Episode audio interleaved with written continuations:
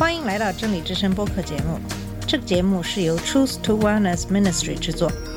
在这个节目里，我们要从一个不一样的角度向你介绍圣经和基督，带你走进一个属灵的世界。我们的节目在每个星期二、四、六更新，欢迎你的收听和关注。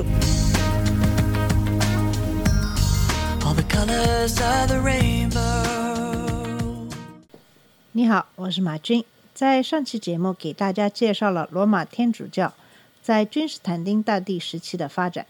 君士坦丁因为在攻打罗马城的前一天晚上梦见异象，使他勇气倍增，战胜了强敌，成为罗马帝国的皇帝。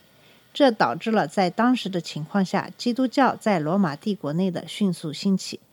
这也就使很多有政治野心和其他目的的人也都吸引到基督教里来。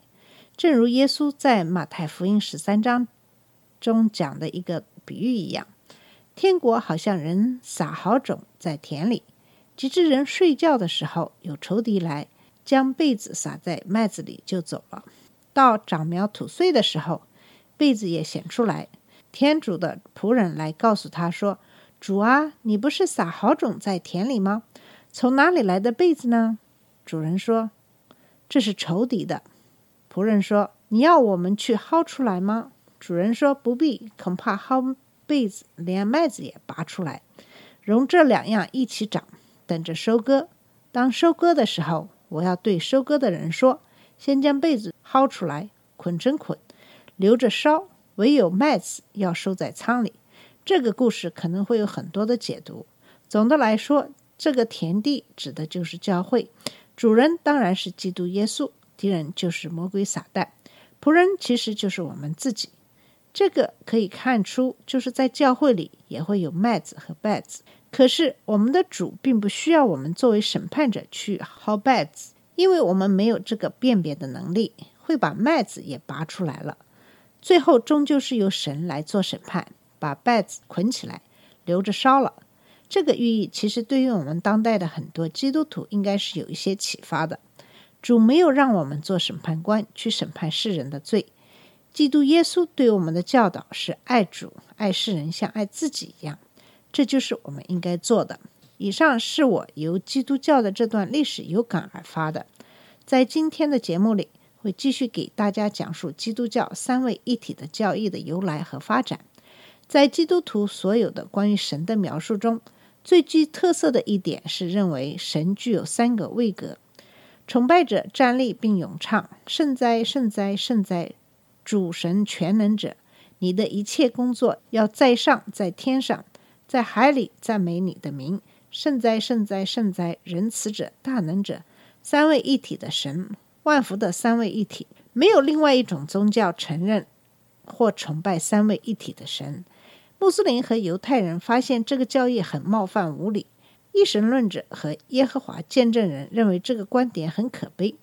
大部分的基督徒，他们自己都认识到这个教义非常的难懂。当信徒在敬拜中区分上帝或称呼上帝时，他们不可避免地提到圣父、圣子和圣灵。当被问及他们在基督教故事中遇到的是谁时，他们像在礼拜仪式和讲道中那样回答：圣父、圣子、圣灵。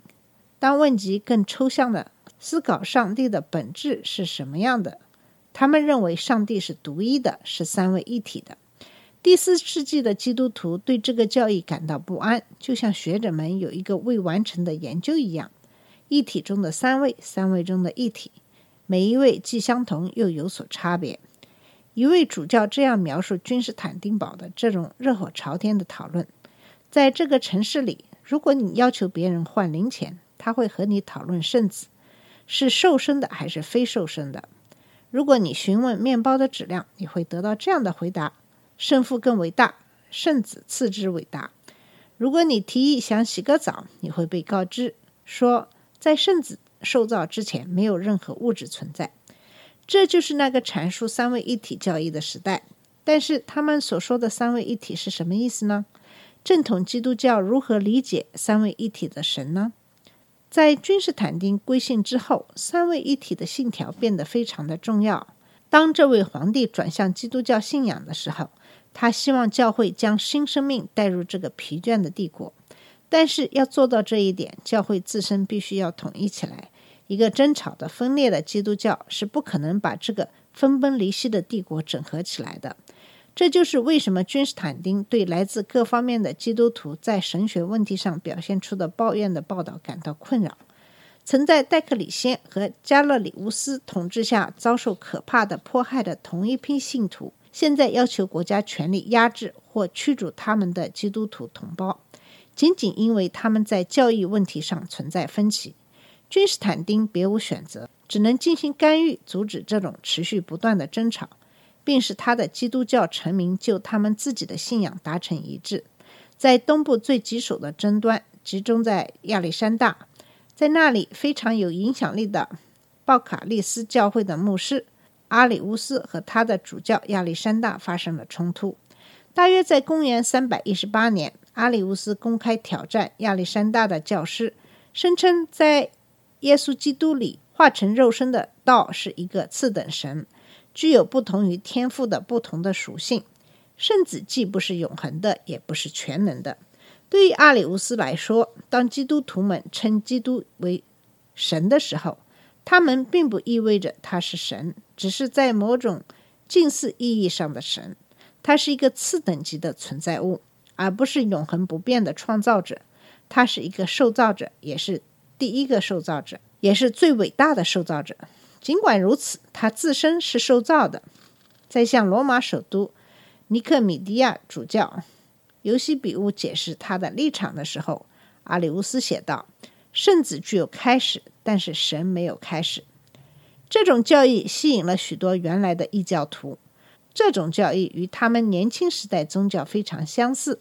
比如，正如我们已经看到的，诺斯替派教导说，只有一位至高无上的独居的神，然后有一些次等的生物做神的工作，在天地之间来回穿梭。来自异教的归信者发现很难理解三位一体的教义，即道从永恒开始，并且与圣父是平等的。阿里乌斯使基督教更加容易被人理解，认为基督是神圣的英雄，似乎更加合乎理性。他比任何人都要伟大，但是比永恒的神要低一个等级。问题在于，作为神存在的确切的地位以及神的统一性的观点。如果圣子与圣父的性质不同，那么就至少有两个神。阿里乌斯确信圣父是真实的伟大的神，圣子是次等神。阿里乌斯的观点更受欢迎，因为他将雄辩的讲道风格和公共关系的天赋结合起来。在冲突的公开化阶段，阿里乌斯将他的想法思想。编成歌曲，这些歌曲设置成简单的曲调，就像广播广告一样。很快，码头工人、街头小贩和城市里的学童们都唱起了这些歌曲。但是主教亚历山大对此无法容忍。大约在公元320年，他在亚历山大召开主教会议。参加会议的教会人士谴责阿里乌斯的教义，对这位前任牧师实行绝罚。阿里乌斯转向他的朋友。尼克米迪亚主教尤西比乌，并赢得了他的支持，因此神学争论变成了东部两个最重要的教会之间力量上的较量：一个在政治首府尼克米迪亚，一个在思想文化的首府亚历山大。在他的朋友的支持下，阿里乌斯回到亚历山大，街道上出现了骚乱。君士坦丁认识到这个一触即发的问题必须平息下去，所以。公元三百二十五年，他在离小亚细亚的迪克米迪亚不远的尼西亚召开一次会议。罗马帝国的第一次主教会议，该是一幅多么生动的画面啊！三百位左右与会的主教中，大多数人对大迫害的岁月还记忆犹新，许多人至今还忍受着痛苦和坐监时留下的累累疤痕。一个人在迫害期间失去了一只眼睛。另外一个人在酷刑下失去了双手，但是现在受苦的岁月似乎已经结束了。主教们不再像他们过去那样，因为害怕被逮捕而偷偷摸摸的启程来到尼西亚。他们不像以前那样痛苦的走了很长的路来参加会议。他们舒适的驾车骑马来参加会议。作为皇帝的客人，他们一切开销都是免费的。君士坦丁坐在设于尼西亚会议大厅的中央，他开始以为全部的问题仅仅是因为措辞上的分歧。在主持早期的会议时，他穿着黄袍，光彩夺目的出现在会场。黄袍已经不再是先前的罗马皇帝所穿的朴素的紫色长袍，而是被认为与东方君主相匹配的五颜六色的锦缎，上面镶嵌着珠宝。他简要地向与会的教会人士发表了演说，提醒他们，他们必须就那些使他们分裂的问题达成共识。他说，他认为教会中的分裂比战争还要糟糕。讲完要点之后，他走到一边，将解决冲突的责任交到了教会领袖们的手中。至于教会的领袖们是怎样解决这样一个分歧的，我们在下一期节目里继续给你介绍。在剩下的一点时间里，我想给你介绍一下当时的三位一体的教义是怎样的。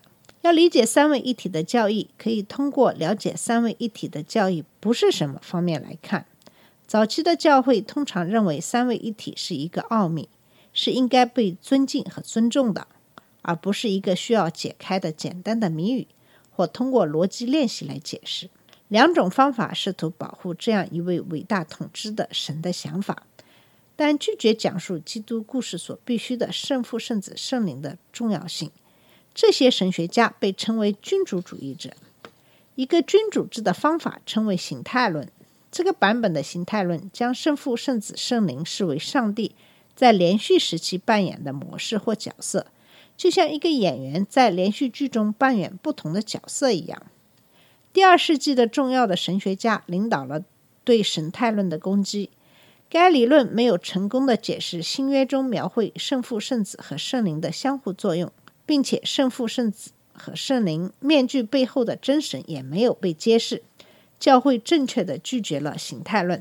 第二种君主制方法，即从属主义，被证明更难以评估。这种方法描述了一个真正而强大的神，由低等效力和一些次等级的神协助。圣父是完全的上帝。而圣子和圣灵是次等级的神。公元三百二十五年的著名的尼西亚会议拒绝了阿里乌斯的从属神学论，争论又持续了半个世纪，直到尼西亚的判决成为教会的共识。基督教对三位一体的肯定，也就是拒绝了形态论和从属论。以上就是关于对三位一体这个教义在历史上的争论的一些背景。